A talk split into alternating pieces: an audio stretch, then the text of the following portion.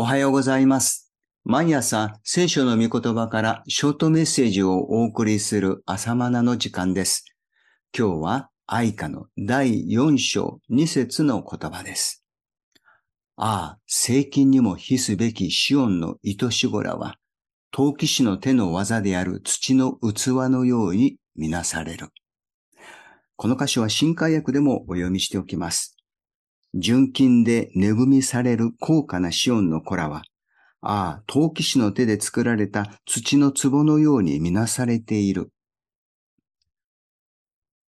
さらに悲しみの祈りは続きます。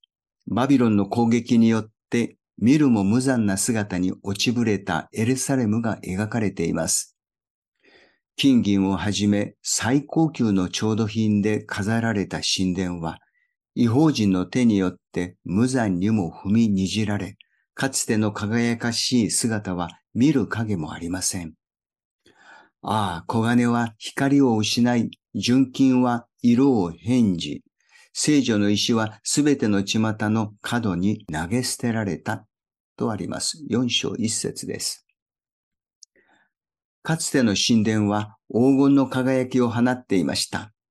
映画を極めたソロモン王によって建立されたエルサレム神殿は神の栄光を表していました。それはイスラエルの民にとっては誇りでした。しかし神が住まわれない神殿などその黄金の輝きは虚しいものです。無残にも破壊され略奪された神殿の姿は純金のように高価であったはずのシオンの子ら、すなわち神の民の姿を象徴していました。しかし今や何の値打ちもなくなった土くれのように投げ捨てられたのです。冒頭の聖句はそれを表しています。そもそも元を正せば、イスラエルは違法人同様の石ころであり、土の器であったはずです。エジプトで奴隷であった民が神に選ばれ、神の民として仕えてゆく中で、彼らは純金のような民、すなわち神の宝、祭祀の国、聖なる民とされたのでした。このことは出エジプト記19章5節から6節にあります。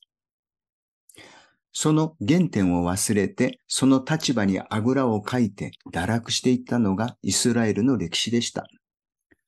神の民としての塩味を失うなら、外に投げ捨てられる塩の石のようになってしまいます。私たち新約のクリスチャンはどうだろうか？その召された時のことを忘れていないだろうか？なきに等しいものを神は選び、召してくださった原点を忘れてはならないのです。そんな私をあなたは高価で尊いと言ってくださる主の恵みを忘れてはなりません。今日は以上です。